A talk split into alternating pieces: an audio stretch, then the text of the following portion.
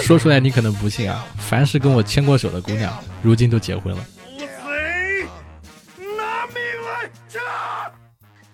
Hello Hello，各位湖州八师傅的听众朋友们，你们好，我是八师傅八芝麻。今天这期节目呢，又聊到了一个我最喜欢的环节啊，什么话题？就是还是跟文化沾边、跟出版沾边的话题。之前咱们聊过啊，怎么出版自己的书啊，聊过这个出版行业。然后今天呢，我们又聊到什么呢？聊到了一个杂志的诞生。哎，今天我们来聊杂志了，因为这个之前，呃，我认识一位朋友，在网上面的点赞之交啊，没错，又是点赞之交，加了微信，就是加了这个朋友圈好多年了。然后听他说是跟我见过一面，我当时还没反应过来。然后后来就简单聊了聊，发现他居然一直在做杂志相关的工作。然后还寄了几本杂志给我，这个杂志的名字叫做《课堂内外》，我不知道我们听众有没有人知道这个杂志，好像在成都那些地方，在在四川那边是很有名气。那么今天我们就请来了这本杂志的主编，哎，何范军，跟他一起来聊聊跟杂志有关的故事。我们有请嘉宾。Hello，大家好，我是何范军，今天呢很高兴来到那个巴老师的呃播客，来和大家聊一聊杂志这个东西。呃，说起和巴老师之间的，呃，怎么认识的？之前其实我觉得，我我估计最开始可能是因为，因为巴老师也在写东西，我也在写东西。因为写作这样写作这样的一个一个一个契机，我们可能在什么群里面这样子加上的，然后一直就处在一个网友的状态。大概是三四年前吧，在成都的那个网红节，我和我们的一个。朋友，他也是一个作家，当时我们也是同事，我们去那边哎出差，了解一下就是 MCN 机构的一些东西，然后就在那个会场的时候，我就就看到巴老师，为什么会认识呢？之前一直是网友，就是因为巴老师的胡子太特别了，就是很有标志性的感觉，然后就是哎，这不是八匹马吗？我就当时打了一个招呼，因为当时你你也在，好像和几个人在聊什么东西，往楼下走，我又和我们那个同事往楼上走。就是那种迎面而过，不然就可以站下来多聊几句。但是因为你也有事儿，我也有事儿，我们就就真的就是一面之缘。然后后面就一直是一个网友的状态，也也是这个事情也是三四年前了。我来补充一下，我来补充一下，就是何范军说的那个网红节是在成都，然后年头是有点年头了，疫情之前，一六年还是一七年，忘了。呃，一七一八年吧，应该是一八年吧。对对对，对吧？然后当时那个网红节，我我当时在做 vlog 博主，就是还拍一些这种短视频。如果有熟悉我的人，可以去看一下。当时那个叫成都网红节，你们可以去搜，看到我的账号。然后那个时候是有好多这个做短视频的，然后全部在成都那个那那个活动现场。然后何范军说的，说是我下楼。我现在我我跟你说，就是我能记得大概下楼我跟哪些人在一起，应该是跟几个电影博主，还有一个是出版公司的老板，几个人一起。但是你你说的是我们一个下楼一个上楼，我没有印象，你知道吗？就是你那天就是跟我聊天的时候，你说你你就是咱们有过一面之缘，我印象里的是参加好像是那个作家论坛，然后你跟我打了个招呼。这个是我我印象里的事情，突然发现我们俩的记忆有点有点对不上了，有点对不上，对吧？对，但是确实是确实是在成都网红节那里，应该是见过。对对对，啊，因为因为我印象里面是有一个人跟我打了招呼，然后我点了点头，然后我我大概记得是你，然后。就这样就结束了，你知道吧？就后面我就不记得了，完全懵逼的状态。确实，我我在我的印象里面，我也是给你打了个招呼，因为我们要往楼上去参加另外一个一个一个一个论坛的讲座的那种分享嘛，然后去去了解，然后当时就没有太多时间就一起聊天儿，就这样子错过了。不过好在这个错过也不是说哎就大家就错过错过，后面这不发生后来的事了吗？是，就我我是比较相信缘分的，就是我做播客的时候。呃，请的很多嘉宾，其实都是我加在就加了这个好友的朋友，然后有一些是见过面的，有一些是没见过面的，有一些是好几年都没有聊过的。但是因为我做了播客之后，有一个机会，就是跟跟这些之前认识的这些朋友重新又建立起联系，然后又知道了他们最近在做的事情，就觉得非常有趣。然后咱们邀请何范军也是因为，就是知道你这几年一直都在做杂志，所以才想聊杂志这个话题。那我现在就就有个问题啊，就想问，就是就是这个课堂内外这个杂志，你给我发的这几本我都看了啊。嗯嗯，就是这个杂志内容，我觉得还蛮丰富的，有有中间夹页也有漫画，然后也有这对对个历也有历史小故事，还有一些 IPP 的介绍，就还有一些这个热点，就什么都有。然后这看这个杂志的时候，我就我我还看到你这个杂志还分高中版、大学版，是吧？就就是各种不同阶段的版本。然后我就想到以前我们当时看的什么少年博览呐、什么呃读者呀、文家呀什么之类的，就是现在，其实我在街上面已经很少看到有报亭啊，就是卖报纸啊、卖卖杂志这些东西的。我就很好奇，就是现在还有就是这种卖杂志的渠道吗？就是还有还有这个读者，就是专门去订阅这些杂志去看。呃，这个其实是一个还蛮古老的话题了，因为呃，因为我大学是学汉语言文学的，也是所谓的中文系，在那个时候，人们就开始在讨论说，哎，我们的报纸、我们的新闻媒体会不会消亡？然后从那时候十几年前了吧，就一直在讨论。其实我也是二零一零年大学毕业的，然后当时做了一年的房地产网站的编辑，然后二零一一年底的时候就来到现在的课堂内外杂志社。说二零一一年到现在二零二二年十一年了，我一直在这个杂志社，也真的是见见见识了整个行业的一些变化吧。杂志怎么说呢？要我来说的话，我觉得其实，嗯，消亡它肯定是不会消亡，确实有很多的那种，嗯，报亭消失了，但是我觉得这是一种精神需求吧，因为现在怎么说呢？要我说，其实有也有会产生一些很悲观的东西。现在你看、啊、很多的那种短视频，嗯甚至都会出现一些类似目录检索的东西，就是人们对那种几分钟的视频似乎似乎都缺少了一些耐心。但是其实人的精神需求是一定是会有的。当一个人精神需求都没了，那我觉得其实就相当可怕了。然后这种精神需求呢，其实可能是一种延后的，比如说，也许你某天某天看到一本书、一一本杂志，你可能很快忘忘了它里面的一些东西，但是当你在一种情绪或者说一种精神需求上需要它的时候，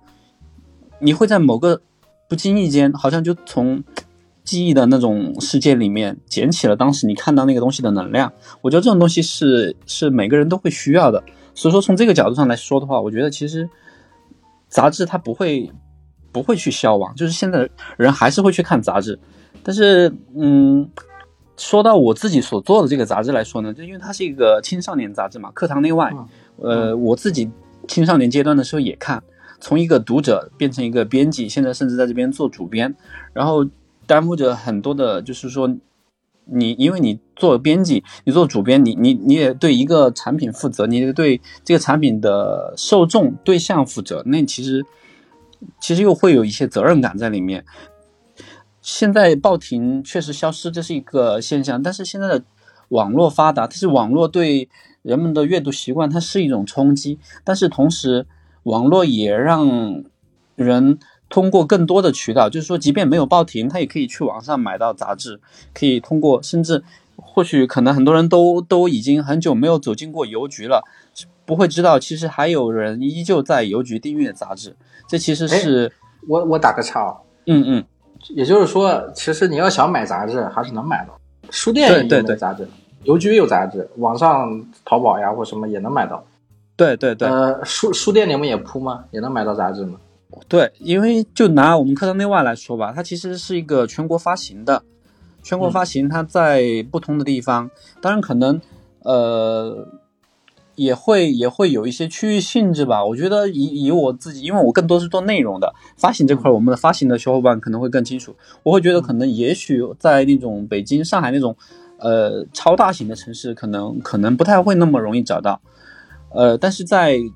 就是全国各地，因为它是铺开的嘛，大家呃那些读者他分布在全国各地，也会在各个地方都能够找到书书店，尤尤其是因为我们是学生杂志嘛，除了我们会知道的类似像什么呃方所啊那种大型的书店之外，其实学校旁边还有很多那种小型的书店。我们以前读书都会都会去那种地方买买书啊，买杂志啊。其实那种地方会有很多的学生去。那些地方的那种学生的覆盖方式跟那种就那种西西弗啊那种还有点不太一样，很多学生就可以在那里找到他们的精神需求。嗯，我问一下，就是《课堂内外》这本杂志，目前你你就以你了的了解，就是它的读者群大概有多少人？有多少万人？用 用我们公司的官方数据来说的话，因为我我只能说我了解我这门，因为我们公司的群清安群还蛮多了，课堂内外的小学段、初中段、高中段，还有嗯学术的做做老师这个群体的。就每一个段里面还有不同的版本，比如说我负责是课堂内外高中版，我们高中段还有还有创新作文的高中版，然后还有还有那个独唱团也是作文这块的作文独唱团的高中就是高中的，然后还有一些其他的就是包括初中也有什么科学的，也有一些综合类的，也有作文的，也有阅读的，所有的这些期刊的总共的发行量加起来应该是月均有差不多两百万册吧。两百万，然后对两百万册，两百应该两百多万吧？可能这这个数字其实，嗯，在这个大环境下面，蛮厉害了，其实蛮厉害了。就是因为现在的期刊，因为很多的实际的运作其实并没有那么好，但是能到这种程度，其实还是在业内。至少我觉得，在青少年出版，就是算上我们的竞争对手读者意林啊这些一类的，其实都算是比较靠前的，数一数二了吧？我觉得应该有这个骄傲自豪，能说这样的话吧？就是还蛮也也也就是说，我这期节目，我如果节目上面打上“课堂内外特别篇”，那有可能看过《课堂内外》的就会对这期节目感兴趣。我可以这么理解吗？对，因为我其实也是一个读者，所以说我知道我从青少年阶段是怎么一步一步走到现在这个样子。因为以前我读高中的时候也会看《课堂内外》啊，那时候会觉得《课堂内外》除了有作文的，能够对我的学习有帮助。那会儿的综合刊，那封面的美少女啊、帅哥啊，看起来也特别养眼啊，这是人的一个审美本能吧。呃，其实我我上次跟你聊，我说这个拿拿杂志过来看一看，看看有没有我能投稿的，这这个还承诺还在是吧？对对对，随时欢迎，随时欢迎。但是你跟我说的是让我看看有些什么能写的，然后我发现你这个杂志里面什么都有呀，关键热点也有，然后这个呃一些科普知识也有，然后小说故事也有，漫画也有，就是包的挺全的。那那那我讲点咱们之前没有聊过的话题，就是你一般收投稿，或者说你们是倾向于什么方向呢？嗯，因为现在我是因为做到一个。主编的位置嘛，然后我们团队还有另外三个小伙伴，现在栏目会大多的分给他们，因为我还会有一些其他的，就是更侧重经营性质的一些，就是跟我们的市场部门呐，跟我们的一些领导啊，去去做一些沟通的一些工作，跟我们的设计啊，哈，其实不同的栏目会分到我们不同的小伙伴的手上。大多数情况下，我们这些栏目它其实会定向的去找一些合适合适的作者来写，是约稿。有有一些个别栏目会针对我们的学生来投稿，因为毕竟是学生的杂志嘛，你你不可能离学生太远，所以说学生要看，学生还要参与进来，他得自己也有投稿。那么大多数的，因为我们得考虑到我们输出内容的品质，就会找我们认为合合适的一些作者来写，而这个内容的选题呢，就基本上都是由我们的编辑和。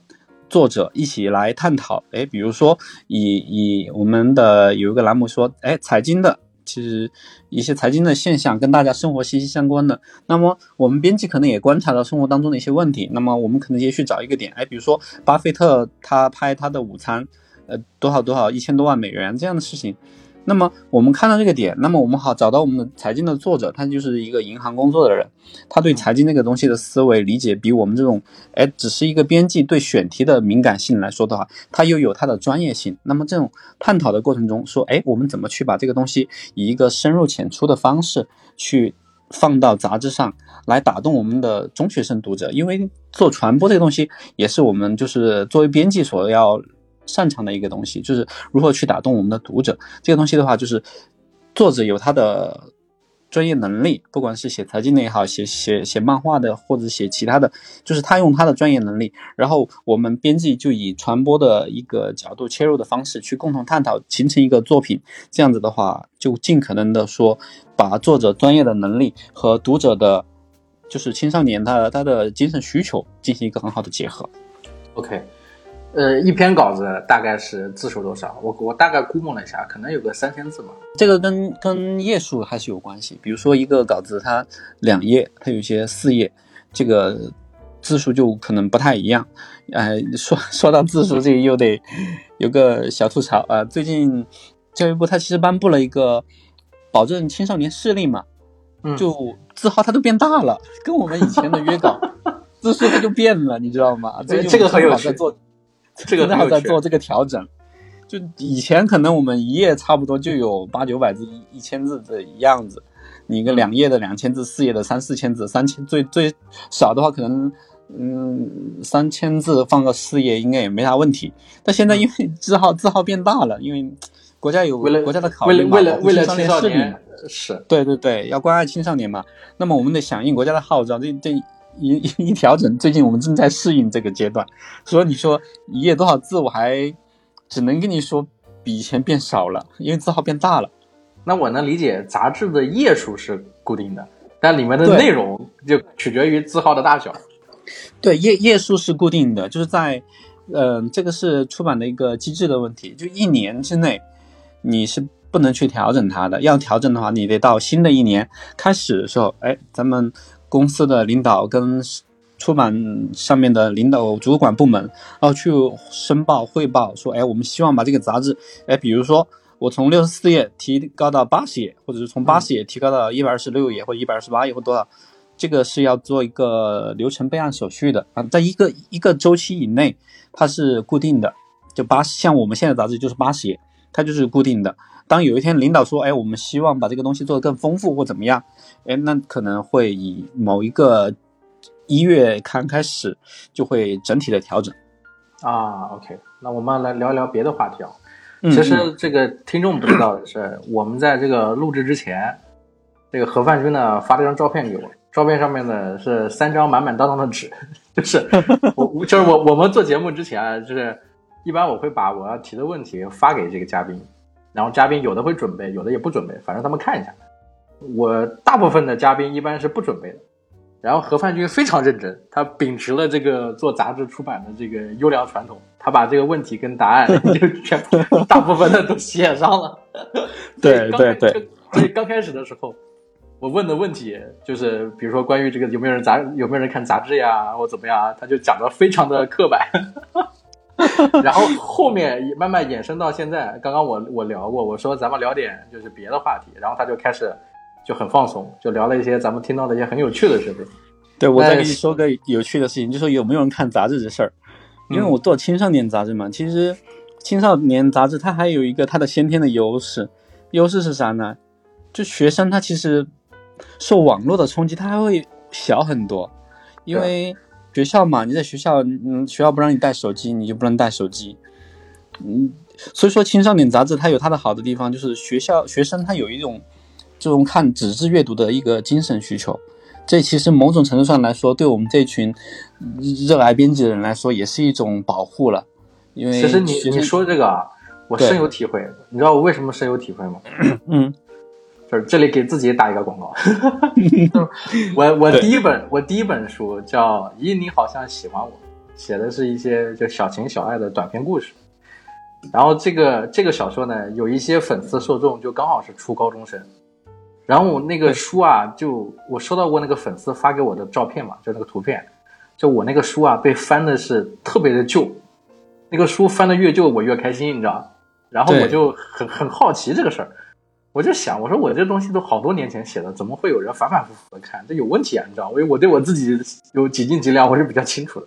然后我然后我就问他，我说这怎么回事？就这这，他说他还推荐给别人看，然后我就想说了解一下青少年的这个生活是什么样子的。然后一问我才知道，就是他们基本上很多都是那种寄宿学校，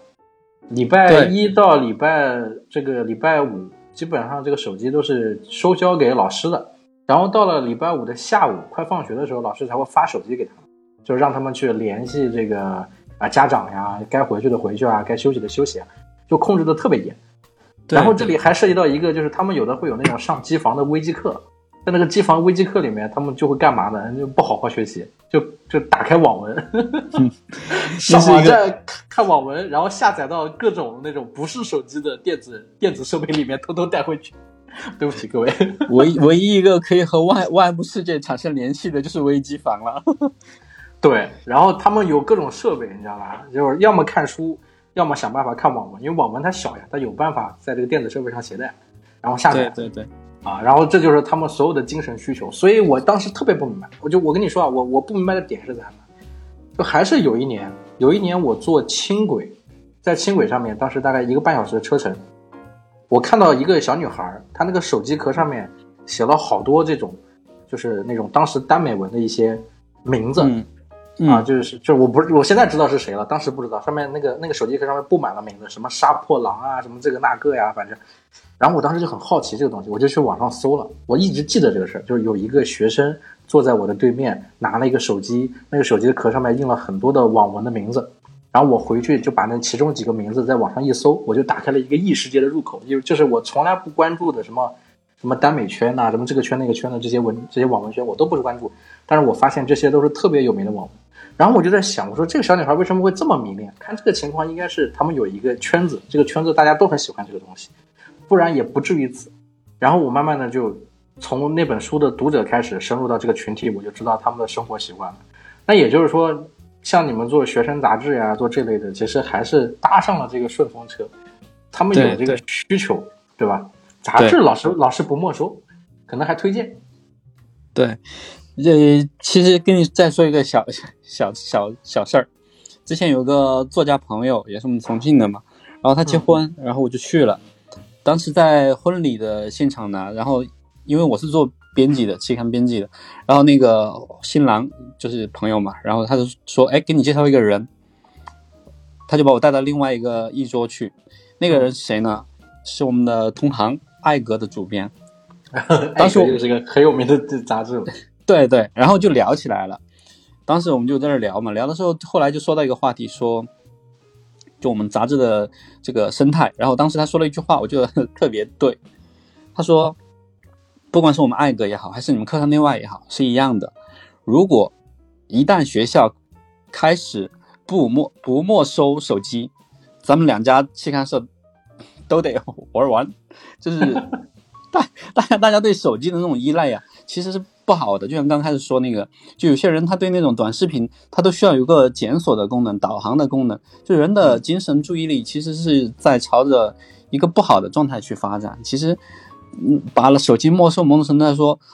对青少年真的是一种精神上的帮助。对我们这些从事青少年出版的来说，也是一种一种帮助或保护吧。这是一种共同好的方向的一种一种一种力量。别的我不知道，我只知道的就是，如果我把手机关机，我我手机有问题坏掉之后，我一天的时间是很满的，就是一天的时间会过得很长。但是如果手机在身边，一天的时间就过得很快。刷一下就没了，你甚至都不会注意到时间是怎么走的。是啊，那我们问下一个问题啊，就是嗯嗯，呃，你你聊到就是你是小时候学生时代就在看《课堂内外》这本杂志，对然后后来你现在成为了这个《课堂内外》这本杂志的编辑，甚至现在做到了主编，这个经历这个时长时间有十一年之久。那你能跟大家聊一聊，就是你是怎么一步一步的就成为了这本杂志的编辑的？甚至我我还比较关心一个话题，就是当你成为这个杂志的编辑的时候，你当时是一种什么样的感受？其实感受这个问题，可能后来后面，因为你发过问题，有一些渐渐可能都会一步步揭开这个问题，说嗯就是如何成为一个杂志编辑的。要我去说的话，它可能是一个漫长的一个过程。它可能可能起始于我在读初中的时候吧，就是你对文字的那种本能的热爱，我觉得这从那个时候可能就已经开始了。像我到高中的时候，给萌芽投稿投稿新概念，那时候嗯就就生活在一个小县城，人也就各方面的信息也比较闭塞。你除了杂志之外，你好像很难和外界发生联系。当时投稿那个萌芽还入围了，但是哦，但对，但是我的名字会被被印在了那个杂志的封二上面。但是你知道吗？就是那个时候一个闭塞的小县城，你你没有人告诉你你接下来应该干嘛的时候，你可能就就错过了这样的一个机会。虽然入围了，却我却没有没有去参加复赛，是是因为我不知道。其实某种程度上说，就是杂志这个东西的意义在哪里呢？其实就是让无数像我一样生活在小县城的这些小孩儿有机会去看到外面的东西，因为他平时的日常生活真的是就圈禁在除了学习之外，没有没有太多的精神世界可以伸到更更广阔的空间。那时候，当自己的名字被印在萌芽的封二上的时候，有一种超现实的感觉。对，有一种就这种很奇怪的快乐的感觉，就是你你发现好像好像所有。看过萌芽的人都都认识你了，虽然可能大家都没有留意到的名你的名字，但是那个名字印在那里，你知道那个是你。就像我的本名叫满城娇，我相信几乎不太会有这个重名的。我知道那个人就是我，但那一刻其实可能很多人都不会认识我，但是我却觉得好像所有人都认识我了。那其实是一种激励感，从那个时候开始可能就有种激励感。后来我我也看课堂内外呀，也看那时候的杂志格言。高中的时候吧，也给那一个散文诗，一个杂志叫《散文诗》。嗯，我不知道，就你有知道吗？或者有其他的听众知道？散文诗那个杂志很小很小，里面就发表诗歌的。我第一次正式的文章被发表，就是一组诗歌被发在那里，给我借了借了五十块钱的汇款单的稿费。那时候我甚至不知道，如我应该如何把这个汇款单兑换成钱，你知道吗？就是一个小县城的小孩，你啥都不知道。就你拿了一张汇款单，你都不知道怎么去使用它，最后也没有对，过期了。我我我，对，但那个那个事情其实对我激励蛮大的。我觉得这个事情很有对我的精神精神成长来说，其实很有价值的。虽然那五十块钱，我我对一个中学生来说，其实还是可以用用好几天了。但是我没有对，但是他某种程度上说，其实是一个一个开始吧，就是自己对文字的一种一种开始。问个问题，你拿到这个对这个汇款单之后，你有没有跟你的家里边人说，说你拿到稿费了？没有，不好意思。哎，为什么？你你知道吗？其实就像就像你，我不知道你有没有这样的感觉哈。就你在中学的时候或者小学小的时候，你在写一篇作文，你是有点害羞被人看到的。啊，我我我当时是有那样的感觉，你知道吗？那那时候读读中学读高中，就有一种好像自己偷偷摸摸在。在追寻一个什么精神梦想，说出来就会被人笑话的感觉，你知道吗？那时候人特别小，特别单纯。可可是你拿到稿费了呀，就是这是一个证明呀。然后那个杂志上面也有你的名字呀，这个东西拿给父母，父母肯定是会夸奖的。我我认认真真的把一个自己写的东西拿给家人，是我出的第一本书吧，都是已经我工作几年了。虽然我依旧觉得那个书写的不好。至今我很少寄给我身边的朋友，就是我觉得，对寄给我身边喜欢写作的朋友来说，我觉得他还不够我我需要给大家去送的一个标准。但是对父母来说，我觉得那是一种交代，就是那个时候是我第一次认正式的把我写的东西拿给他们看。但是在那之前，其实我写过很多的东西，我从来没给他们看过。他们知道我喜欢写作，但是他们从来没有看到过我写的作品。但是出自己出的一本书给他们看了，我觉得这是一种交代。我觉得我们这性格完全不同。我的性格，你你这性格有点内向内收。对对，有点。我我这个性格是屁大点事儿都要跟父母讲，你知道。我我开始出第一本书的时候是很好玩的，就是我是不服输，然后就在那个微博上面连载小故事，一个故事一个故事写。然后每一个故事我都我都是发在朋友圈，发给好多朋友让他们转，就每一个故事他们其实都看过，你知道吧？好的坏的接受各种批评，然后真的走了狗屎运，然后莫名其妙的就出版了。我我写之前也是写在豆瓣上面，然后。不太好意思，就是我发在朋友圈的话，我都可能也许会屏蔽了我的同事啊，就怕身边就是跟你走的特别近。倒是不是说那里面有有什么他们不能看的，就是我特别怕那种身边很近很近的人，你每天抬头不见低头见的人看到的感觉，有一种那种好像你的内心被人窥探了的感觉。但是呢，你知道，但是后来我发生了变化。就是我，我现在的人设是一个，我以前是个什么天不怕地不怕的，然后我现在的人设是一个谨小慎微、有社恐的这一个人。就是我现在回看我以前写的东西，我会觉得哇，这写的什么鬼东西？就以前有人在豆瓣上面骂我的书，说我写的是个垃圾或什么，我会跟别人上纲上线，你知道，我跟人家对线。现在别人骂我，我会直接说你说的没错，我就觉得我确实觉得我写的很垃圾，你知道，就很不好意思成。熟了吧？你知道就很不好意思，甚至我一想起来，我写那个故事破故事还要发给其他朋友看，还逼着他们转发。哎呦，我天呐，我现在就很怕被别人讲这个事儿，你知道吧？就是越来越觉得好像自己其实不太懂怎么写东西。对，其实是这样，自己经历这样一个，其实刚刚说那些，它都像是一个前期的阶段，包括大学的时候，我去参加那种社团，还拿什么，呃，重庆新闻奖，就是也是因为写写一些新闻呐、写一些那种评论性质的东西啊，拿奖。其实写作这个事情，从一开始可能中学阶段就开始了，到大学，甚至大学的时候有一次，在南方周末上面发了一个豆腐块儿，可能两三百字。嗯，这事儿被我们学校的那个当时社团的老师就大肆夸赞，说你看咱们社团的呃那个同学写的文文字被南方周末都给收了。南方周末对我们学中文学新闻的小孩来说，都是一种至高无上的东西啊。是是个当当年那个时候是个精神信仰。对，然后大学也给那种恐怖小说杂志，我大学的时候其实写过蛮多的那种悬疑小说，写给那个时候有本杂志叫《胆小鬼》投稿，然后没过，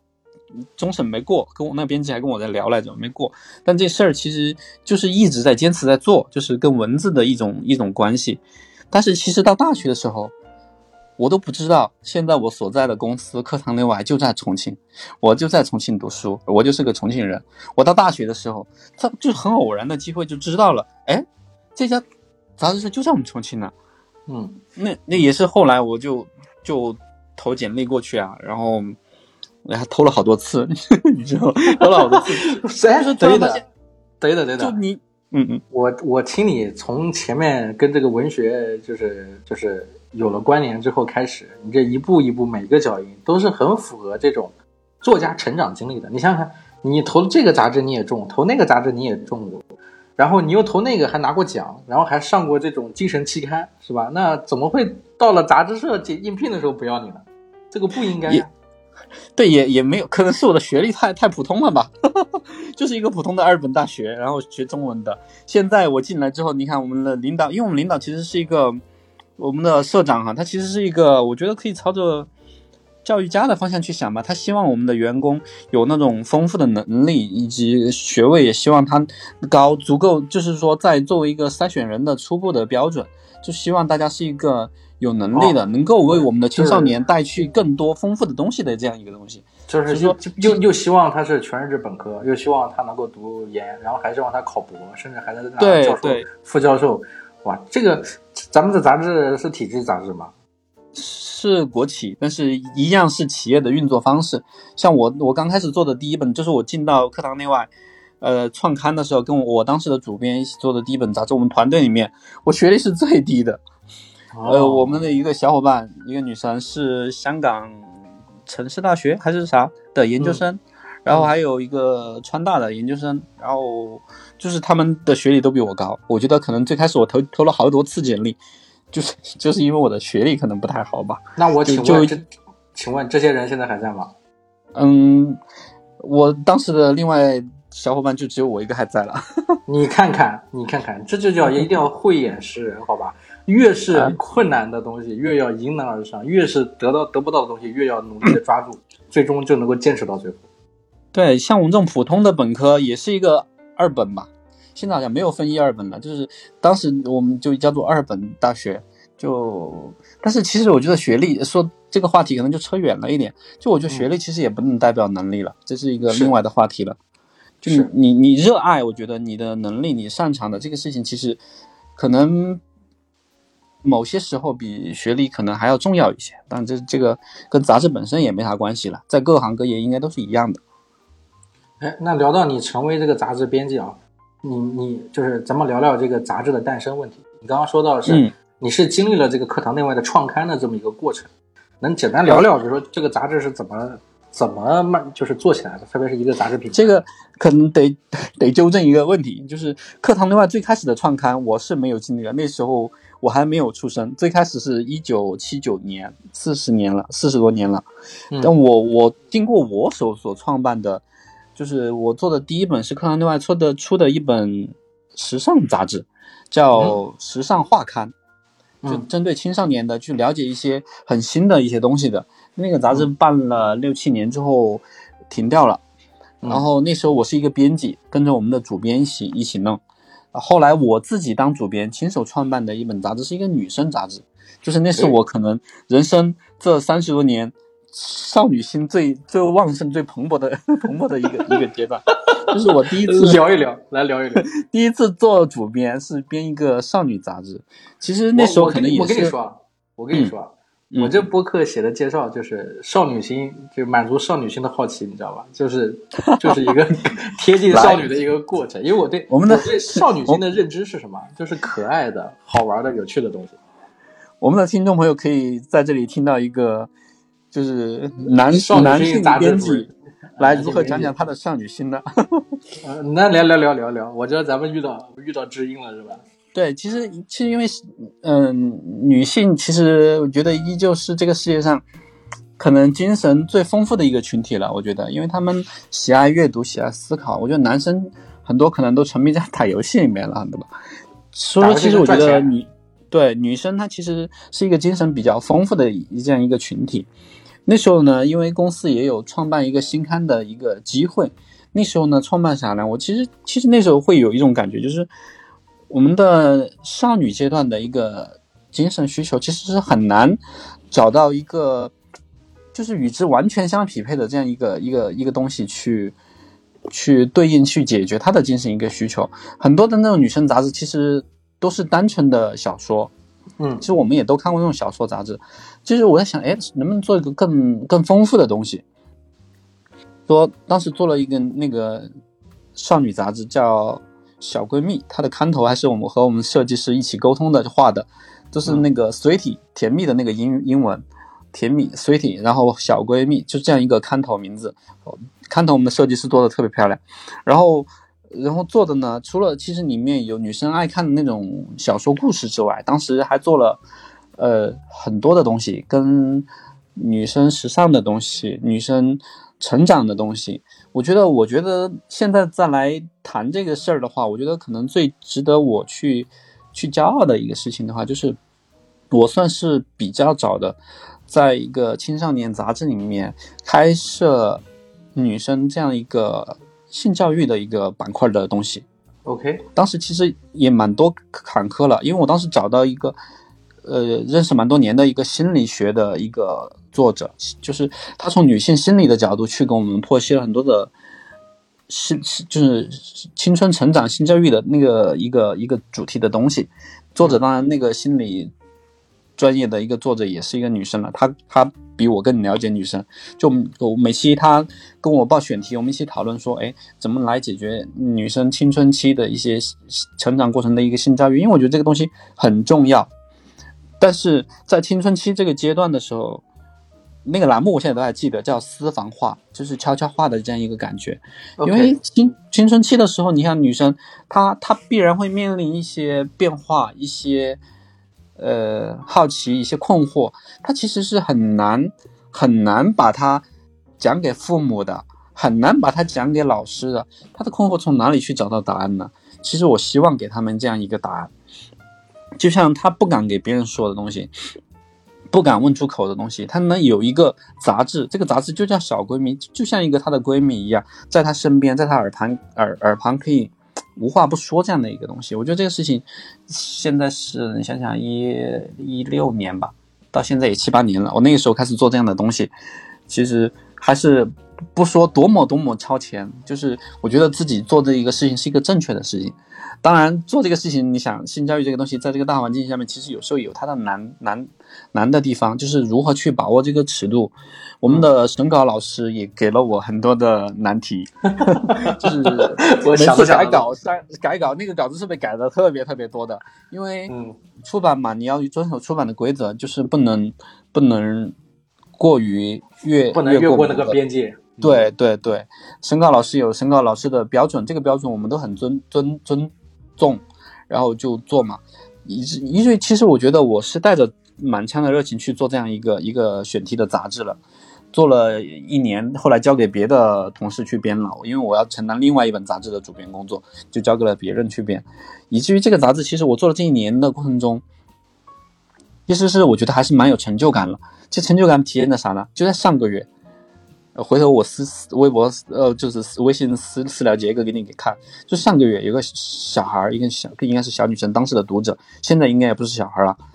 她跟我发私信微博，说现在还能买到小闺蜜吗？因为后来这个杂志交给了我们另外的同事编，编了也编了一年多，呃，因为各种原因嘛，这个杂志就停掉了。就是说我编那一年，我是真的是带了全勤的。心力去想把它做得更好，当时也确确实实认识了很多的一些读者，他们也真的很热爱。上个月，你想这这过去多少年了，还在给我发微博私信说想要找到小闺蜜，嗯，就是这这其实对我的工作是一种莫大的肯定了。包括以前做做做时尚画刊的时候，也认识很多的这种小读者，是现在他们都工作好多年了，有有几个那时候的读者。我不太会把我自己的微信告诉给读者的，但是有两三个读者，我是觉得他们已经超越了读者跟编辑这样的一个关系，像朋友一样，我就加了三个读者，他们有的人在在山东还是还是哪儿做公务员，有在西藏做老师的，也有在做大学老师的，就他们。就是某种程度上，我也是看着他们成长起来的。当然自己也没有那么老，但是就是就是会觉得自己做这个事儿，其实还蛮有成就感的。就是他们看我们的东西，他们也愿意去以一个学生的视角来跟你说：“哎呀，我有好多东西想跟你分享。我我喜欢看你这个产品，这个杂志。然后我有觉得他哪里哪里打动我，我希望他能从哪些地方还给我一些怎么样的东西。这些东西其实当他们跟我互动的时候。”其实是有有快乐、有成就感的。其实你要说如何一本杂志如何诞生呢？我可以给你换另外一个版本讲，就特别无聊了。就是我去如何去做产品调研呐，如何做报告啊，如何做个 PPT，然后如何在竞聘会上说服我们的领导，我要做这样一个少女杂志。其实这些东西说起来就就不太有意思，它就是一个工作流程上的东西。但是我会觉得其他的更有意思的东西是我愿意在这里。跟大家分享的就是就是这样一一些东西，包括现在我现在在书房和你这样聊，我我面前就摆着除了书之外，还有几张那种碟，其中有一张碟就是当时的读者小孩寄给我的，就是我刚刚说的那个在西藏当老师的那个一个女生，她给我寄的一个叫我看一下，是叫《亲近天下》的一个唱片，是一个那种国风的河图，对河图的一个国风的一个唱片。当时我跟他说：“你别跟我寄，我说我们编辑都是工作了的，我们可以挣钱，自己来满足自己的兴趣喜好，去去去做我们喜好的事情。我说你还是学生，不要跟我们寄东西。你能给我这样的一个正向的反馈，对我们这些编辑来说就特别快乐了。就是他还是给我寄了，我家里面还有一个小小礼物，也是当时的小孩给我寄的，是一个纸盒子折的那种玫瑰花。”就那个很难折，我不会，但是我看起来觉得特别特别难，折下来我一直都就不舍得扔掉，对吗？这是一种，就是读者来自读者的肯定，一种情情感链接。你你喜欢我，其实我发现一个问题啊，我的价值所在。我发现我发现一个问题啊，嗯，哎，就是我们做播客的粉丝，你们听一听啊，我现在再给你们暗示一下 有什么好东西尽管寄过来，虽然我没写我的地址。哎，但是做杂志编辑真开心。你们杂志本来投稿就有地址，是吧？以前就有寄信单位、邮件单位什么的。对，就是我们的听众朋友要对我们这种内容生产者，某种程度上，我们的巴老师做播就播客，跟我们做编辑其实是一样的。我们要去做一些选题，比如说他今天找我来聊杂志，这个事情也是有他的一些精神思考在里面的。我们的听众朋友就应该多给我们这种内容生产者一些关爱。无，这这个暗暗示太太过了，太明显了，太明显了。但是你你说小闺蜜的时候，我是想到一个东西，就是以前以前性启蒙的时候，我是听那个电台，对这东西有有有有东西，大家都知道，就到晚上之后，电台就不说人话了，就各种卖药。但是但是每个礼拜六的下午有一个电台，我是每天每个礼拜六都会听那个电台，但是他经常换，他一会儿叫单身女子俱乐部。一会儿叫单身男子俱乐部。然后这然然后里面讲的问题就是你刚刚聊到那些问题，就是比如女孩子他们的一些问题，以及男孩子一些问题。男孩子的问题我也听，但我更喜欢听女孩子的问题，因为那些都是未知的东西，也是我后来创作小说的一些原动力啊。就是我觉得反正能多一个渠道，就是就是就是看到很多的世界，或者得到很多的自己的一些答案，这都是好的，对对吧？开卷有益嘛。那我们再再聊聊枯燥话题，就是。嗯咱咱们聊聊正经一点的，就是你作为杂志编辑的话，一般每天大概工作的流程是什么样子？是是怎么来操作的？我相信也有很多的你现在的一些读者，他们很有可能啊，就是他们在学生时期在读那些杂志，很有可能会会长大之后，大学毕业之后在重庆跟你抢你的这个工作，抢你的 饭碗。求求了，别欺负我们这种老年人。我说说，就杂志嘛，编辑其实它还是很很有一个流程化的，有时候以至于我们都觉得我们的时间都是有一个很流程化的感一个感觉。就你一年你要做多少本杂志，然后每一个月其实是在时间节奏上是在重复的，所以说你会觉得你的时间。就是以月为单位，一年就只有十二个月，你的时间概念瞬间好像就被压缩的很短的感觉。为什么是以是以为什么是以月为单位？因为一个月发一本杂志啊，这每个一个月你你的所有的工作重心就在服务这本杂志。对那时间还是很赶的。对，八十八十页的杂志，然后我们会就讲讲嗯就枯燥的流程吧，就是一般我们月底的时候会发杂志，然后月底发完杂志，第二个月初就会开启新的一个月的杂志。那么新的一个月的话，那么一开始就会报选题，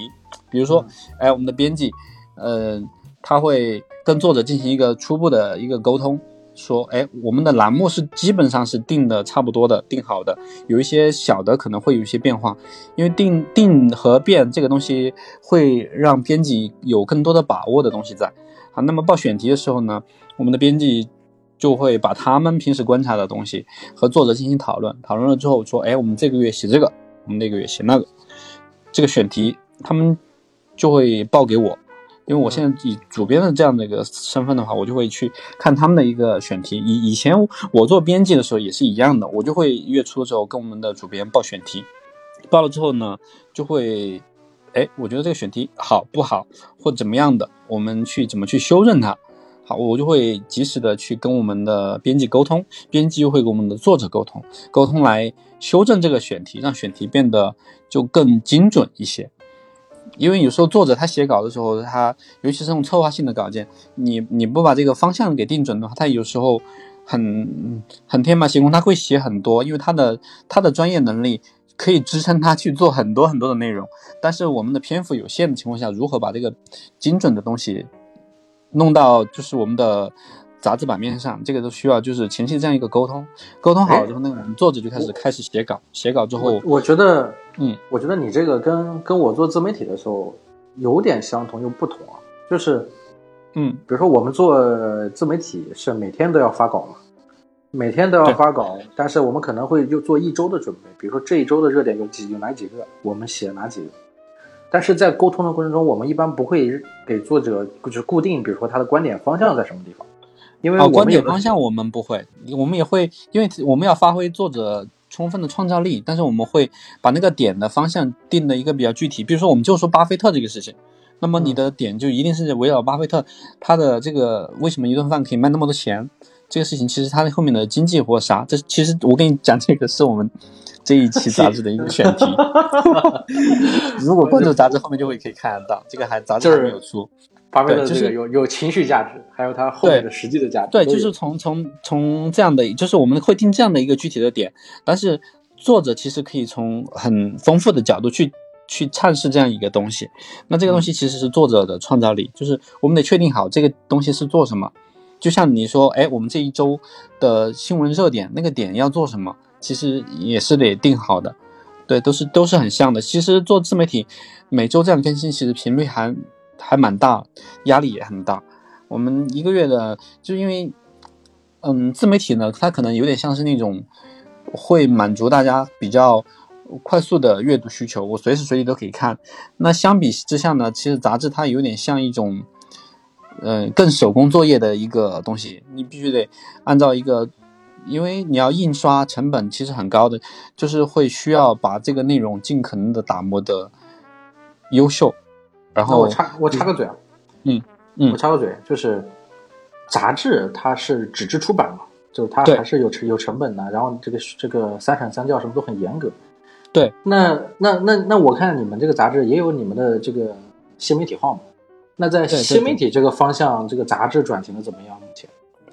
嗯，其实这可能是一个比较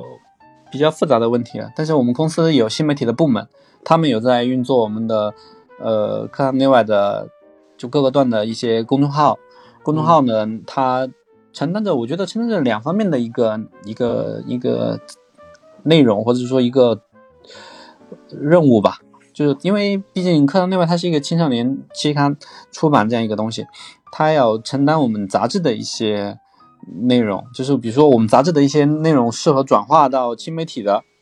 或者是说新媒体它积累到那么多的粉丝之后，它要也一定程度的反馈，帮我们杂志去引引流的啊，这个是一个杂志的一个东西。实际上前面我说，我们的社长他其实有时候有点像一个教育家这样的一个东西，一个一个一个身份的，他他有一个教育的一个东西。这个教育的东西，其实我们新媒体也会去很多的关注，他会去做很多教育方向的东西，也切合公司这样一个主流的一个方向嘛。公司发展它也有一个像一条船一样，朝哪个方向开啊？那公司有一个大的定调。那我们的新媒体，它除了服务我们的呃大方向之外，它要服务我们的内容，因为我们的内容其实有很多呃优秀的作者给我们写了优秀的稿件。那其实这些东西，你只是做纸质出版。他其实没有可能，也许有些人他就是喜欢手机阅读，那可能他看不到这个东西，那是不是这些内容也可以以新媒体的方式，我们的公众号的方式，或者以抖音啊、或者视频的方式就传播给他们？聊到这个话题，是因为我看你写的那三大张纸啊，就是关于咱们这个采访的你的准备嘛。当时我给你截了个图，就是关于木刻这个东西。对我刚刚咱们聊这个话题，其实已经聊到木刻这个这个事情。我给给给听众介绍一下什么是木刻。木刻就是 magazine book，就合称对对 book，就是杂志书。这个概念是这两年兴起的，国外其实已经火了蛮久了。国内这个目前有一些已知的品牌，像呃，我看你那个截图上几个，就是像知日这个品牌，还有像像石贴是这个是我知道的，他们都基本上都是那几家公司在做。他们的运营模式是我我只说我的理解啊，一会儿还是等你来帮我嗯解惑。就是我的理解就是，它是以丛书的性质来做出版，但是它每但是它每个月都会保证有一本书出版，所以很像杂志。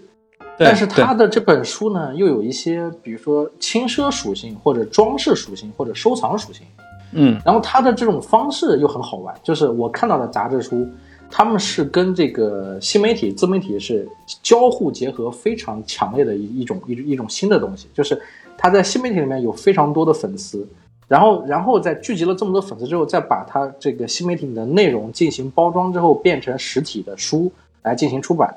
但是它又保证了一个杂志属性，就是保证每个月出几本，甚至一年可能出到二十本或者三十本。就形成了一个很大的品牌，但它整个内容的方向又都只聚焦一个很垂类的方向。像我们刚刚说那个知日，它是，呃，就是知道日本，它跟日本所有相关的，从上到下是每一个点它都能出一本书。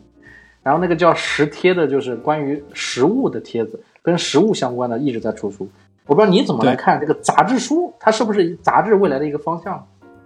对，这个你你看到那三大张纸，我写到这个就是你你给我的问题里面，就是如何去看待杂志这个行业的现状与未来。对，就这个问题，我觉得其实媒介的传播方式它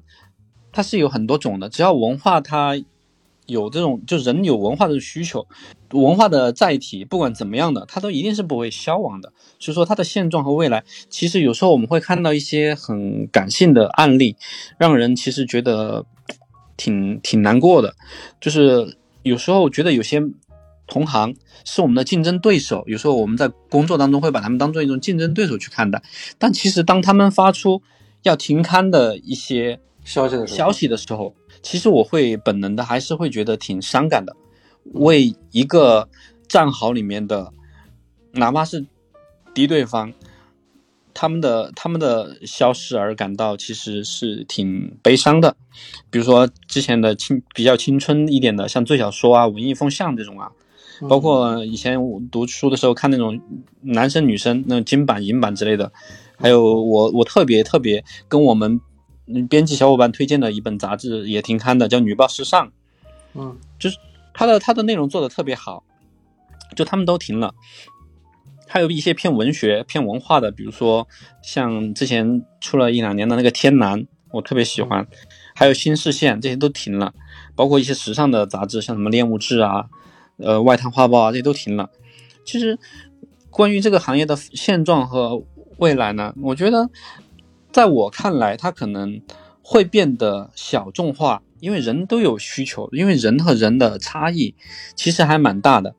就是不同的人有不同的需求。我喜欢日本文化，那我可能去看一个跟日本文化有关的产品，那可能叫知日。好，如果我喜欢中国文化的，它可能是叫知中。我喜欢美食，我可能看食帖。以前他们还出了一个叫什么猫山狗海，我喜欢宠物，我就看猫山狗海。就类似，其实它会变得更小众化、更精准化。就是小众化呢，它它的。就量可能就不会像以前那么大，就因为以前的杂志啊，或者甚至更古早一点，以前的报纸，比如说你看个人民日报或看个啥，它的量非常大，是因为那时候的人的精神需求的来源它比较单一，它它就只有那些可选。现在它选择很多了之后，那我我我在我有限的时间或者有限的生命，那我可能会想尽可能的满足自己的那种个人的精神需求，那就这个小众化，我觉得就是一个杂志的。一个未来吧，我觉得会是一个未来。当然，这个东西，呃，行业的发展，我我也很难去定义它。就是小而美是目前能看到的一个方向。对，这其实就是木可的一个呃很典型的特征。像我以前很喜欢的另外一本杂志，它后来就变成了木可，就是以前的叫文景 Lens，就是后来变，对，它就变成 Lens 视觉，也是一个木可书。就是它为什么？我觉得木可它有一个。杂志所不具备的优点，就是其实，呃，一个产品它的更新的周期越快，它的生命力就越短暂。就像报纸、日报，我每天都每天都发，每天都发，其实每天都发的东西，它一定不会做的特别深刻，它一定是简简简单的资讯性质的，那个东西它生命力很短暂，很快就会被网络给替代。杂志呢，它比报纸要强，就是它的周期变长了，变成一个月。甚至两个月或者是半个月，最最快的也是一周。它它要出一期杂志，像《新周刊》，它就是周啊。那么就是这个周期越长，它承载的信息量就会越深入、越深刻，它的生命力也会更深刻。那么杂志它就算是你以一周或者一两个月，它其实依旧有个时间限制。比如说我这个是呃双月刊，我一月份发了，我到三月份再出的时候，那么一月份的那个是不是就过期了？对，过期了，那给人的感觉就是这个东西，其实它内容可能没过期，但是给人会有一个心理的暗示的感觉，就是这个东西是上个月的了，跟我这个月的需求是不是，哎，会有点没关系了。对，其实这种这种心理暗示会造成他的生命力是有有限的。那么木可呢，它是按主题化的去出。它更像图书，它把图书和杂志的优点都结合了。它像图书的地方在于它的内容不会那么强的时效性，它像杂志的地方呢，它是有一个一个的选题化的东西，它有结合了各种的优点，而它没有时效性没有那么强的话，让它的生命周期是被延长了的。就是对一个产品来说，我我我我这个月去买知日讲讲叫什么叫制服的。下一本讲茶道，再下一本讲建筑，再下一本讲音乐人。对你可能我我这个月去买这本，下个月去买这本，再下个月买这本，其实它没有那么强的时间感了。这个东西它就是就会是一种杂志的一个，在我看来是一个一个未来的方向的可能性吧。就木可书这样的一个一个东西，因为杂志停刊这种东西挺多的，其实杂志副刊的也很多的。复刊，比如说最近这两年，科幻在中国其实是一个迎来一个新的高潮，就像《流浪地球》啊，呃，那个刘慈欣的《三体》这样的，它给科幻带来了一个新的能量。那其实科幻停刊过的杂志，在复刊的也有啊，比如说那个《离线》，之前做的也是木可书，做了四本还是五本停了，现在又开始重新要做了。呃，之前停的那个奥秘，以前都是发那种哎奇奇怪怪的东西的那种什么飞碟啊，什么世界多少之谜呀、那种，但是它现在也复刊了。其实科幻这种东西，它的一个文化热潮，它其实给这个东西会注入一些能量，它也有可能复刊，就是停刊复刊，复刊也是一种杂志对某些选题在时代文化这种大环大环境下面的一种可能性。那木刻书呢，是一种就是在变化中寻求的一种新的一种形态，它就是这种东西的话，它可能就是一种对更长时间内的一个精神的一个需求的一个选择。比如说我选某个主题的啥啥啥，它就没有那种时间的感觉。反正载体怎么怎么变吧，我觉得其实它它都会有需求的。而且经常很多，不管是我们做杂志还也好，做图书也好，因为我除了做杂志，我也会做图书。就是我们做杂志也好，做图书也好，其实很多的编辑都会自嘲调侃说我们这群人都是用爱发电的。这个话听起来有点像自嘲的意味，但是我觉得爱其实真的很重要，很重要。没有爱的话，我也不会在课堂内外待十一年。这其实就是爱的支撑。你对你对这个公司的一些呃认知，以及你对这个公司做的事儿，就是杂志或什么东西的，你这种爱，它它才能让你做一个事情做得更长久。这个爱其实我觉得很重要，用爱发电，也不是自嘲了，我觉得是一种自我肯定，也许是。就以前我也带过很多的那种新编辑，他们有些人也离开了这个公司，甚至离开了这个行业，就是我觉得这也是，我觉得无可厚非吧。有的人他把一个编辑作为一种谋生的工作，但是有的人他却是真正的爱。比如说，我觉得我应该算是爱吧，就是你你你会你会去喜欢这个东西，你的爱其实通过你的做的内容，它会传递给读者的。像前段时间我我还发了个朋友圈，就是读者说看到我在杂志上写的卷首语特别特别触动，我觉得他的触动感给我特别大的激励，就是他我相信他一定程度上的接受到了我的用爱发电，就是我的爱，他应该是接受到了。他会他会反馈说，我喜欢这个主编写的卷首语或怎么样做的哪个栏目，他喜欢，他应该就是感受到了我们这群幕后的编辑的用爱发电。我觉得这也是这个行业它其实不会消失，它可能会变得小众，它可能会变得产品的类目会越来越多，不同人有不同人的需求，但是这个东西它会一直会有，一直会下去。大家的精神在，嗯文化的消费就一定会在，大家的精神一定会找到一个寄托。我觉得，你这个你这个上价值上的太太快了，我都是不感觉有点太高了啊。那嗯，你你说的这么高，我感觉节目都快结束了。没有有，那那我再我们来聊一点轻松的话题，就是嗯嗯刚刚你也聊了一些，就是在做杂志这十一年间，跟读者之间，就是有没有发生一些有趣的故事，或者特别的故事也可以。对有趣的故事，除了呃读者、作者。呃，一些受访对象以及其他的很多的事情，其实编辑和编辑之间都有很多的很多的小事儿。就像刚我说，有有有那个小读者给我们寄唱片的，寄寄寄那个手折的玫瑰花的，还有寄零食的，还有寄什么莲蓬，就是莲藕的那个接接的莲子儿的那个。莲子我吃，嗯，最近最近这个莲子还是挺好吃的，大家不要去摘啊。对，以前这但这是比较前面一个阶段了，就我在做小闺蜜那个阶段，嗯，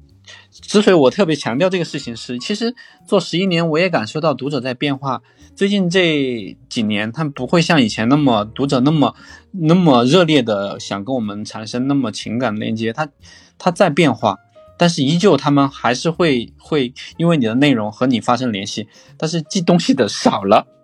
这是啥呢？提醒大家可以该寄了。嗯。对，就是还有还有特别搞笑的一个事儿，就有一次我甚至都都不记得那个小朋友寄的是什么东西了，因为他寄到的时候已经坏掉了，已经是一个易腐垃圾了，就是应该是某种湿的东西，一种食物一样的东西，它就是因为物流你已经你已经你已经用应该是一种食物的东西来判断这个事儿了，因为我看到的就是一个会流着水的一种易腐垃圾的样子，就很，嗯但是他的他的他的心意我 get 到了，就是哎，你们你们会给这些读者，比如写回信吗？或者寄什么类、哦、？OK，会有比如说我们会给他们，也不会人人寄来的，我们都会回，但是有一些东西它他比如说他表达的特别热烈的情感呐、或者是说他渴望得到我们的一些安慰、支持啊，或者是嗯。他寄的东西确实，比如说像那个唱片的，我甚至加了个人微信，就是因为嗯。那个东西也价值一百多块钱，对一个嗯。中学生、那个时候的中学生来说，我觉得还蛮贵了，就是是。所以说我会觉得别人给你情感的一个链接，那你也得给别人一些回报的东西。让别人的付出是有有有价值的。这个东西，所以我们也会给小孩寄寄一些杂志样刊呐、或者是寄一些我们小卡片呐、有些说，哎，我想要编辑团队全体的签名。其实对我们来说，我们也不是什么明星艺人，但是别人有这个想法和需求，那我们举手之劳的事情，我们会尽全力的去满足他们的想法需要。就是因为这种东西其实是一个良性的感觉，别人需要我们，那我们也可以尽我们所能的去做一些东西，就我们也会给他们一些小的回馈。也还有一些其他的，我记得说你刚刚说作者，我记得有个很搞笑的事儿，就有一次一个一个作者给我们写稿，我说该该交稿了，然后他跟我他明显就是就明显就是在撒谎，你知道吗？他说他脚摔断了，在医院住院。啊，我我我心想，你脚摔断了，你也没提前跟我说一下，而且就何况你脚摔断，你手没断，你还可以写点啥吧？就是说撒谎撒的也很很假。然后他说他脚摔断了，在医院。最后最后其实也挺圆满的，给我们解决了。他给我推荐了另外一个作者，后来他说他没啥时间写，他他就跟我撒谎说他脚摔断了。我说你今天不用诅咒自己吧。还有还有那种，比如说有个儿儿童文学作家，其实蛮有名的，两色风景。嗯，嗯，梁梁色风景，如果听到这个，你你你你你听到就记得每次按时交稿就好了。听到记得来 来我的播客做嘉宾。对他，他常常不回复消息，你知道吗？他会发朋友圈，嗯他经常爱发吃的，发一些呃出去哪儿玩了。有时候你你我们有个小群，几个编辑轮轮着催他，说哎交稿了，不开不开口不回话。之前说哎我比如说我们说十五号要交稿，他十五号那天依旧不说话，依旧没发稿子。嗯十五号晚上你催了他很多次之后说，我说了今天给你，他一定会给。他有时他可能就是十六号的早上啊，或者十十五号的晚上凌晨的啥，就拖一定要拖到你给他的 deadline 之后，嗯他才会给你发稿子。就这样的作者，其实也也会遇到很多。其实这种时候呢，其实挺折磨编辑的。就是我们有个时间表在我们的心心里面，哪个时候要做到多少多少的工作，没做到，其实挺挺挺焦虑的。就这样的事情，其实也蛮蛮经常发生，就是时不时会的就是你这说的叫催稿往事。对，呃，之前我我我进进课堂内外做的做的第一本杂志，那时候我还是一个实习编辑，当时就在给课堂内外高中版做实习编辑。后来我另外一本时尚画刊创刊的时候，我就去了那个团队，当时还在做呃实习编辑的时候，是哎那时候实习吗？还是转正了？我有点有点不太记得了，十一二年了。然后当时我们杂志要高中版嘛，课堂内外高中版要做一个人物的稿子，我也不知道我哪儿来的自信。嗯当时很偶然的机会看到一个奥斯卡获奖的电影的女主角要来中国，你就想去采访她。我就想去采访她，但是我英文不太好，也但也不至于糟糕，但是没有达到和人交流的地步。嗯我就说，哎，我能不能去采访他？就是那个电影叫《曾经 Once》，就后来还翻拍了一个版本，那个男主角就是那个那个演绿巨人那个演员，这是后来翻拍的版本。我说的这个是之前的原始的版本，叫《Once》。曾经那个女主角呢和男主角都他们就获得了奥斯卡最佳配乐，他们就是主角里面，因为是音乐那种题材的电影嘛，他们自己是主角，也在里面做音乐伴奏、唱歌啥的。他来中国呢，我就说，哎，我去联系他吧。但是我英语又不咋行，我就用中文写了采访提纲，交给了我一个很好的朋友，他学英文的。我说你帮我把它翻译成英文的问题，他就给我翻译了，钱也没给，完全友情帮忙，就还给我翻译了。翻译了之后呢，我就说那我先网上联系他吧。我说我很想，嗯，对你进行一个采访，啥啥啥啥，下面是我你的一些问题。关键是没想到对方回答了，就是说答应了，说哎好啊。你在哪里联系他的？我也去。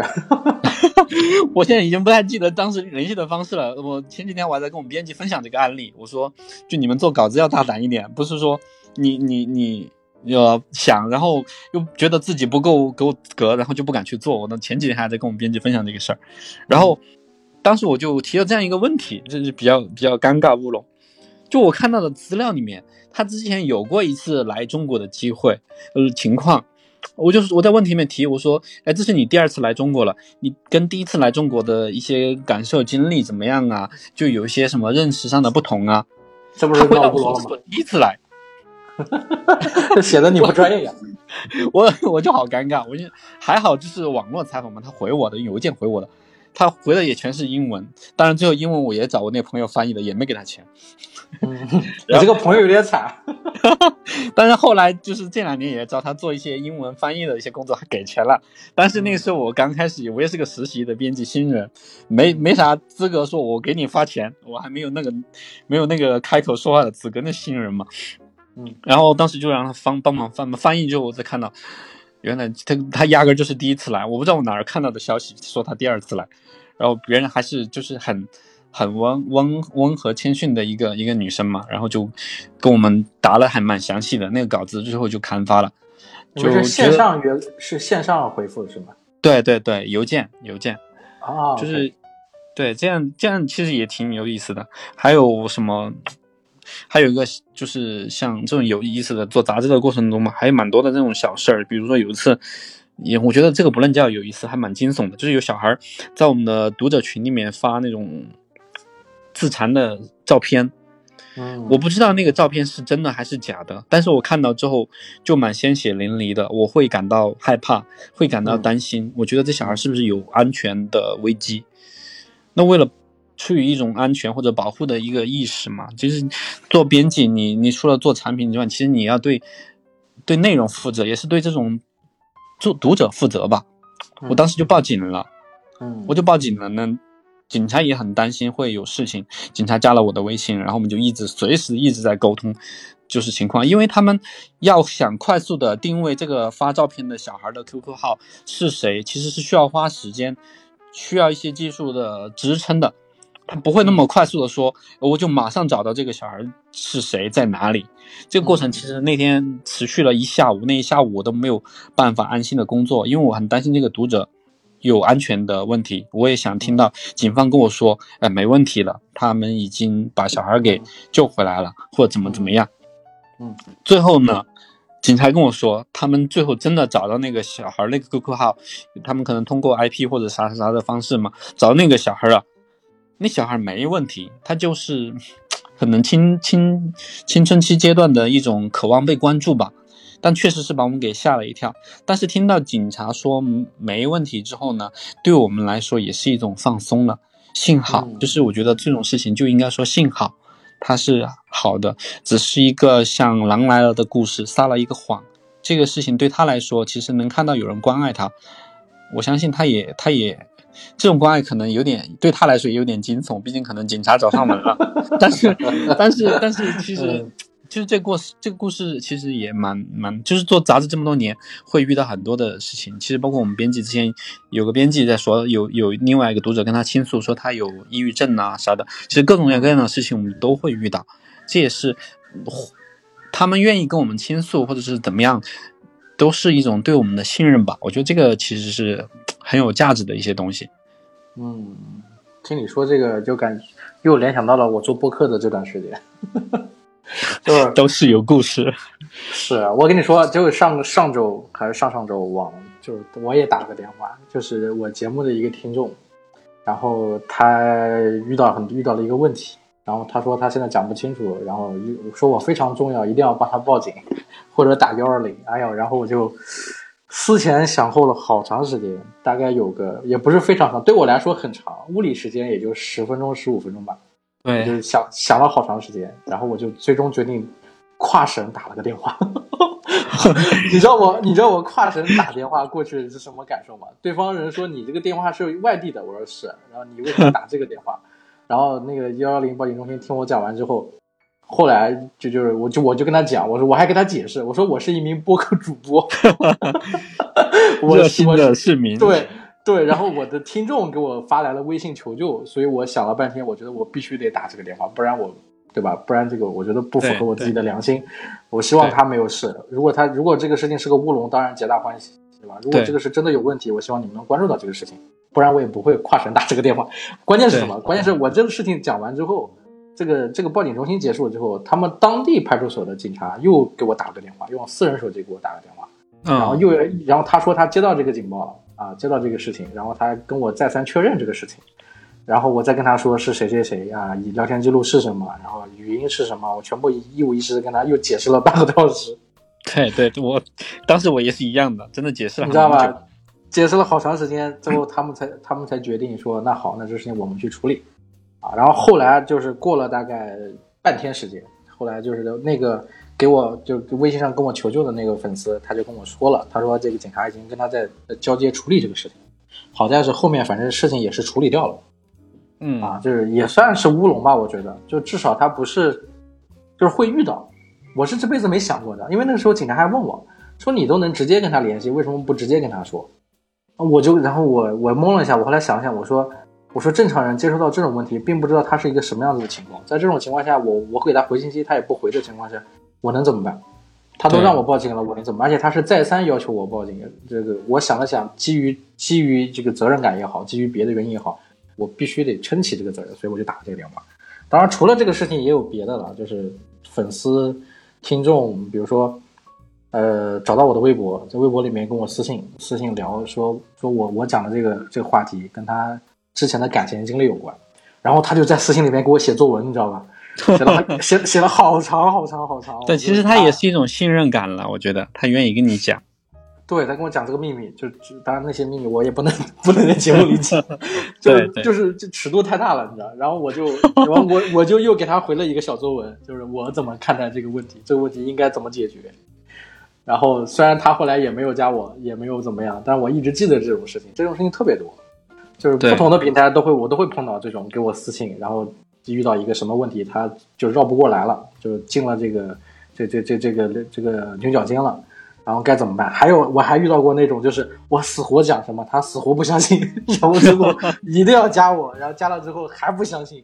就是打死不相信，就是撞了南墙都不相信那种。但是现在也是活蹦乱跳的，活得挺好。这个也这些也都是我做我作为内容创业来说，我做播客来说体会到。我觉得这种体会跟你应该都是相通的。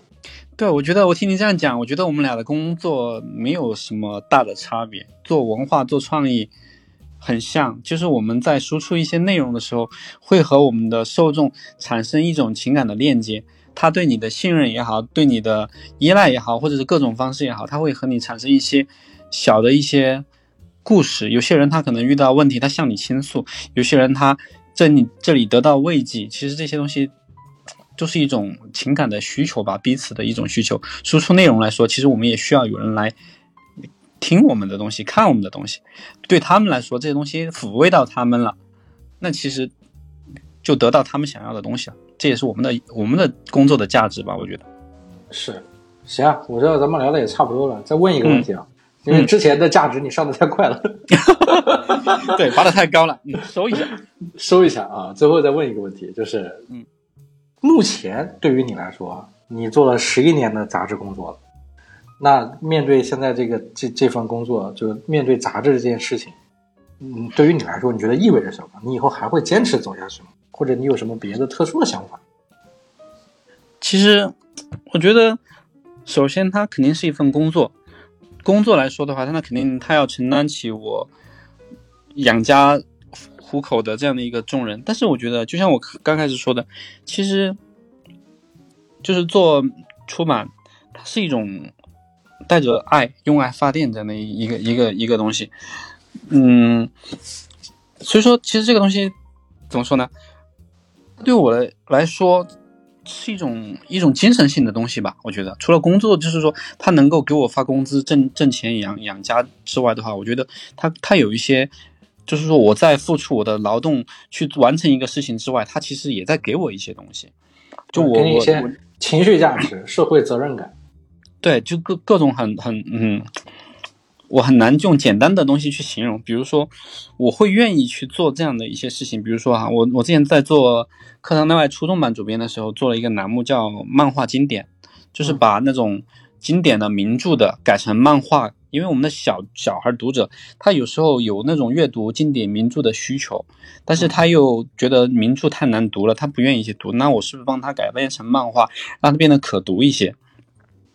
那么这个过程，我我就做了一个工作室，然后写脚本。因为我以前是没有写过的，但是我却愿意为了这样一份工作去学习做这样的一些东西。我甚至以前小的时候我都没有怎么看过漫画，现在我家里面的漫画书非常多。我我买他们的目的，其实也是一种为了学习，学习别人漫画怎么做的。就是那时候做漫画名著，我想把名著改成漫画，帮助小孩有一个入门。这样一个机会去看，其实这种这种愿你愿意去为了这个工作去做这样一些努力和尝试，它肯定是有一种精神性的东西在你。因为我看到这个问题嘛，也是你提前发过的问题。我我甚至还做了这样一个小的工作，我就是到课堂内外十一年，嗯，我做的杂志有差不多只正好一百本左右。哇哦，很多，就二十一本已经出版的图书。还有一些正在做没有出版的图书，就这些，这个过程其实是非常漫长的。现在看起来，回头看的话会漫非常漫长。那这个过程其实我做下来是很快乐的，就你会愿意去做这样一些东西。这个东西你在输出，也在也在不断的收获。就是你我我收获了写脚本的能力，我也收获了很多其他的能力。这样这些东西其实是一个互相补充的，你不断在呃吸收，你也不断的在付出，这样是一个。是一个良性而快乐的过程。你刚说，也有说以以后有没有想到说，哎，我会做什么其他的别的？其实之前家人啊、朋友啊跟我说，哎，唱衰嘛，说出版行业怎么怎么样啊，不太好啊。说，哎，你是不是换一个啥啥工作怎么着？也有人这样跟我说过。我甚至有一度也也思考过这个问题，但是其实就算是。就算是以后我不会在课堂内外，但是我依旧会从事内容相关的工作。但是目前为止，我也没有发现说，哎，哪个工作的吸引力比现在这个工作更好。当然，这个这个话也不是说我一定要说了，最后录出来给我们老板听啥的。就是对，确实是因为喜欢，确实是因为喜欢这个东西，给了我很多的，除了也给了很多我的很多的机会。其实，以像以前我去做采访，其实我我蛮。怎么说呢？其实我采访过采访过好多的艺人呐、作家呀、啥有有有身份的呀人，就是我我不太可能是因为就像最开始你说的，我的性格可能有点内向嘛，不太不太喜欢去表表达表现自己的那种感觉，有时候确实会有一点，我也不太会跟我就是采访的这些人合照。其实合照是一个很很小的一个习习惯，你很多人很愿意去跟那些人合照，但是也是因为这个机会，就我我见到一个我真的特别喜欢，我愿意去跟他合照，也是唯一一次和一个我的受访对象合照的，就是梁文道，因为我特别喜欢他，对我我我觉得我那次采访他就是。哎，有这样的一个机会合个照，那为什么不合照呢？更很很气的是，当时和我一起去的还有另外一个同事，我让他帮我拍照，他拿着相机拍了一张照片，手抖了，有点糊，但那张照片我存下来了。对，就是这样的一些机会，就是像追星一样，就是你会遇到一个你特别喜欢的，你也这其实也是这份工作所给我带来的一些一些东西。嗯，至少目前我会觉得我。我做了十一年，还没有让我觉得说我这个工作我做疲惫了，我需要换一个啥东西，呃，还没有到那种状态。因为我的我觉得也是因为这份热爱吧。你还会发现，你你做了十一年，你依旧有一种情感情绪，你还可以为这个工作去输出创意。像最近我们做了一个八月刊的杂志，那个也是需要创意和编辑讨论的过程中，做出一个有有意思的东西之后，你会在这个过程中也会收获成成就感。就这种东西其实是能够支撑我，至少目前我还会很长一段时间会愿意去继续做这样的一个东西。比如说最近还有一个也是这个工作给我带来的机会，可能你你你会看到我前两天发了一个朋友圈，就是上周上上周去成都拜访了那个作家阿来老师，就是也是这个工作给我们这样的机会，因为现在在做另外一个产品，现在还不太便于透露，但是如果有人听到。这一刻的这个录音的话，也希望你有点期待，会跟阿来老师会有一些合作啊。反正后面会做一些什么样的东西，后面就是这也是这个工作带来的一些一些机会吧。对嗯对，机会。所以说，其实还是挺热爱现在的工作的。说都说到这儿了，那对作为课堂内外高中版的主编，那还是想想打一句广告。对，就是 就是你，如果我们的听众里面有有 有初三的学生、高一的学生，或者是高中段的学生，或者是家里面的孩子、亲亲戚朋友是这个阶段的学生，也也也可以关注我们的杂志，因为我们的杂志它其实有，就像包老师刚刚说的，就是它内容其实是很丰富的。呃，用我们编辑的设计的时候想的呢，就是它其实是希望给学生带来一些更丰富的视视野，然后一些思辨能力呀、包括他们对大学、对生涯的一些发展的一个启蒙。就是因为初中现在初新高考嘛，初三他其实就需要做一些生涯规划的东西了。高一要选科，高三要填，就是高考完要填志愿，这些东西其实我们杂志里面都会有内容。广告到此结束。哦，那你们还要不要人投稿呀？要啊，巴老师来给我们写稿，真的，这个嗯，只要你觉得就哎合适，咱们就可以继续聊起来，不正聊起来，干起来。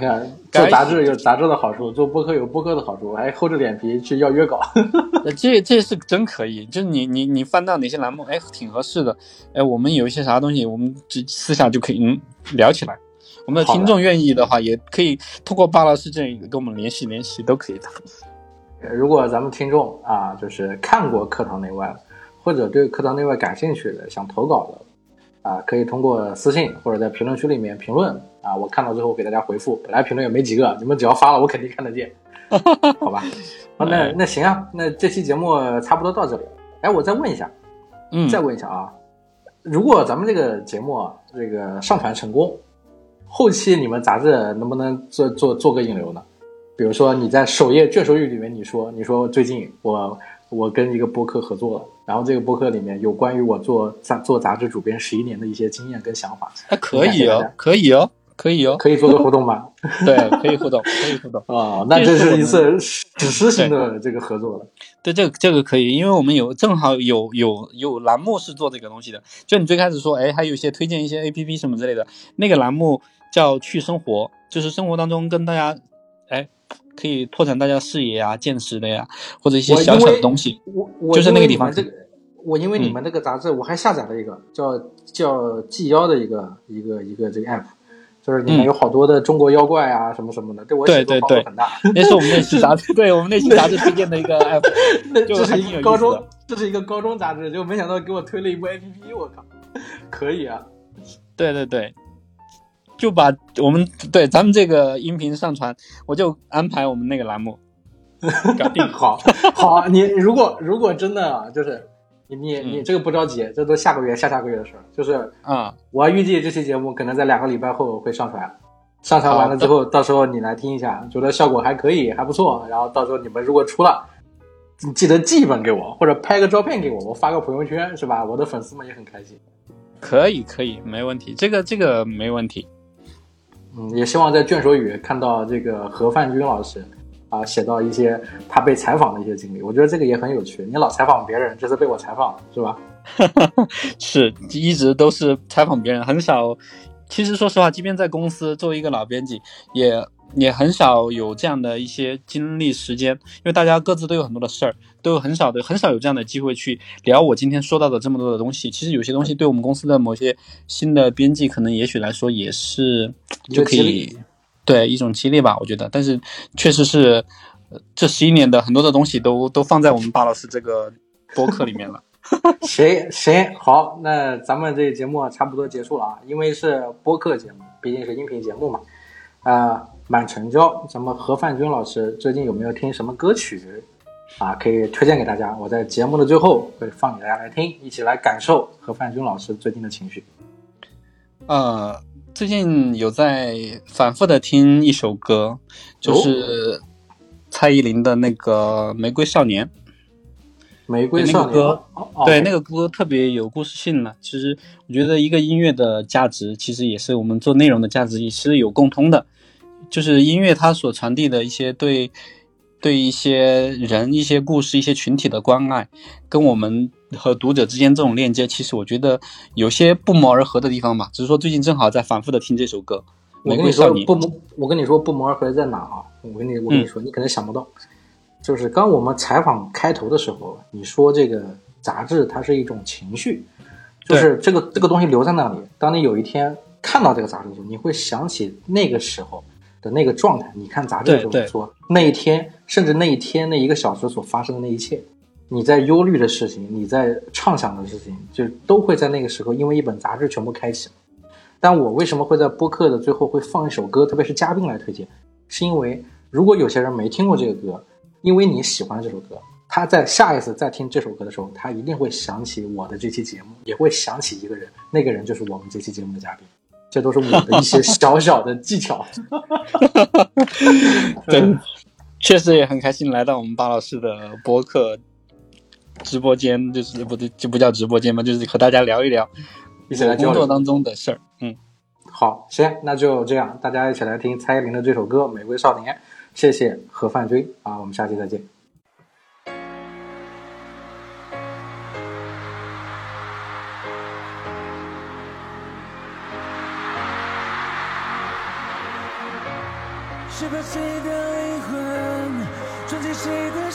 身体？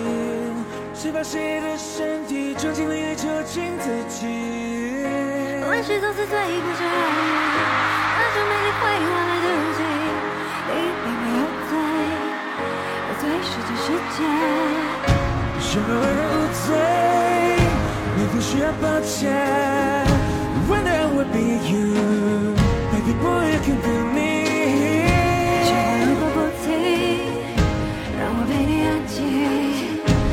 I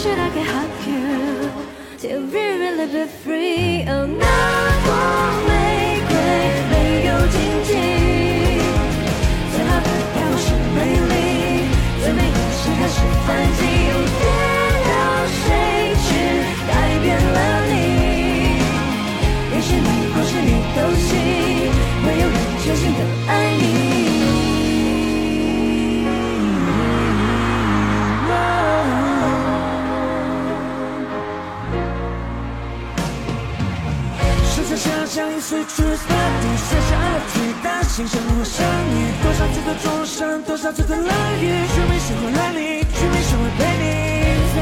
Happens every day，你离开始世界可变，多少无数岁时过不停歇，永垂不忘纪念往事不如烟。什么为人不醉，不需要抱歉。